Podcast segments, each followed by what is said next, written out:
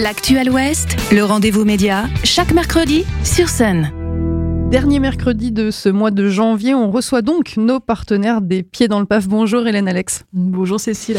Euh, vous êtes la coordinatrice de l'association. On va évoquer ensemble le nouveau numéro du PAF Podcast et celui-ci nous invite à quitter Terre. Euh, les Pieds dans le PAF sont allés à la rencontre de Fred Deb euh, à la Volière. Et la Volière, c'est un lieu très spécifique à Saint-Nazaire. Oui, effectivement, c'est un, un, lieu très très vaste en fait qui s'est installé à Saint-Nazaire en 2000 qui, qui, a commencé en fait euh, véritablement euh, après Covid. Euh, et euh, ce lieu est destiné en fait à tout public, mais également aux professionnels du cirque aérien, comme un lieu de répétition et d'entraînement, mais également c'est une sorte d'école du cirque, c'est-à-dire que là-bas ils reçoivent des écoles, ils reçoivent des enfants handicapés, ils font aussi des cours à destination du, du grand public, plutôt en mode activité périscolaire, etc. pour faire découvrir le drapé aérien. Donc ça va vraiment voilà de toutes les compétences du grand grand débutant handicapé euh, voilà euh, au professionnel euh, qui s'entraîne et qui va explorer un petit peu plus la question de la verticalité dans le cirque dont, Fred nous a beaucoup parlé. Ouais, on parle de, de formes artistiques qui sont particulièrement spectaculaires qu'on a d'ailleurs l'occasion de voir régulièrement dans la région. Je pense notamment à des spectacles présentés au théâtre ici à Saint-Nazaire. les pieds dans le peuple, vous, vous travaillez avec la Volière sur un projet commun avec également la mission locale de décrochage scolaire.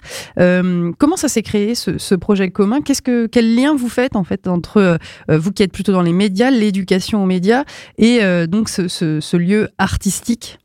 Alors, euh, bah, ça s'est créé tout simplement parce que nous, on travaille avec la MLDS depuis plusieurs années. On fait à peu près un projet vidéo par an, voire deux.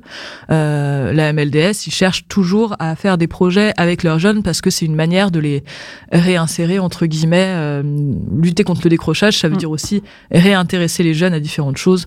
Euh, Trouver des points d'accroche. Oui, c'est ça. Mm. Le média vidéo, ça, ça marche souvent assez fort parce qu'on organise un tournage, ça crée vraiment de la cohésion de groupe. Ça leur permet de, voilà, d'aborder des apprentissages d'une autre manière en fait. Ils apprennent beaucoup de choses sur, nos sur nos tournages, mais sans en avoir l'air. Donc ça ça permet de réactiver certaines choses. Et récemment, la MLDS s'est également mise à travailler avec la Volière et du coup euh, ils ont eu l'idée. On a fait une réunion en commun en se disant bon, est-ce qu'on pourrait pas faire quelque chose en commun puisque effectivement le cirque aérien c'est très euh, photogénique. Hum. Euh, on a envie de le filmer et du coup est venue cette idée de projet donc de d'avoir les matinées où les jeunes de la MLDS vont s'entraîner à apprendre le cirque aérien l'après-midi écrire un film en lien avec le cirque aérien. On espère que ça donne quelque chose d'un peu poétique qui pourrait éventuellement être une, euh, une métaphore du décrochage, de la vie, euh, tomber, se relever, euh, se développer, sortir du cocon. Se raccrocher, se... ouais. Exactement. Donc voilà, on a, on a trouvé ce point commun là, on était assez content de le, le trouver parce que effectivement, bah, ce que Fred Beb dit dans, dans l'interview du PAF Podcast, c'est que le corps est un média également. Nous, on utilise euh, l'expression vidéo pour faire s'exprimer les jeunes, mais les jeunes peuvent exprimer des choses avec leur corps. Euh, tout le monde peut le faire, et du coup, voilà, on, on arriverait un petit peu à, à coordonner les deux, c'est-à-dire qu'il y a de l'expression corporelle, de l'expression vidéo, et puis d'arriver à en faire quelque chose, quoi. Un peu comme une réécriture de, de, de l'expression du corps à travers la vidéo. C'est des projets qu'on aime bien. On avait déjà travaillé euh, avec le, enfin le, le conservatoire de danse de Saint-Nazaire où il, devait, il y avait une réécriture vidéo par-dessus des, des chorégraphies, que, les, jeunes filles et les jeunes hommes avaient, avaient créées. On trouve que c'est des projets qui donnent toujours voilà, un peu en accordéon où il y a du coup une, une mise en perspective différente de ce qui est déjà une expression en fait. Euh, puisqu'on parle d'expression et puisqu'on parle de thématique d'expression, euh, un petit extrait justement de ce PAF podcast. Donc c'est Fred Deb, euh, qui est donc à la tête de la volière et de la compagnie des drapés, qui s'exprime. Tout médium est un support à, à, des expressions artistiques et des expressions artistiques qui peuvent être revendicatives, qui peuvent avoir des messages politiques ou sociaux ou sociétaux.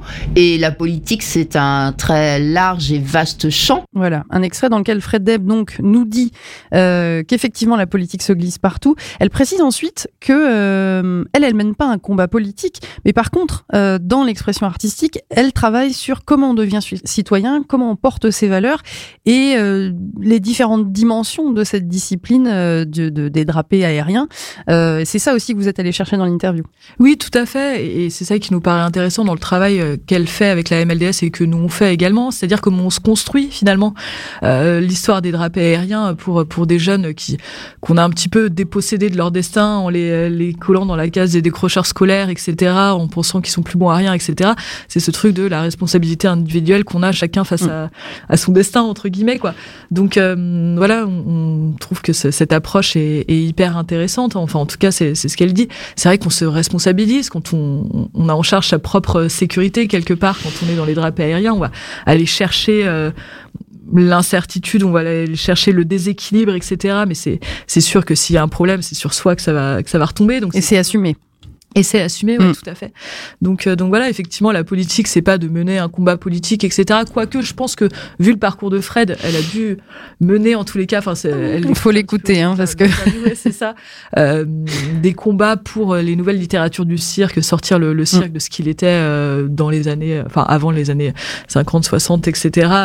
D'écrire autrement en fait le cirque et, et, de lui donner d'autres fonctions sociétales, je pense.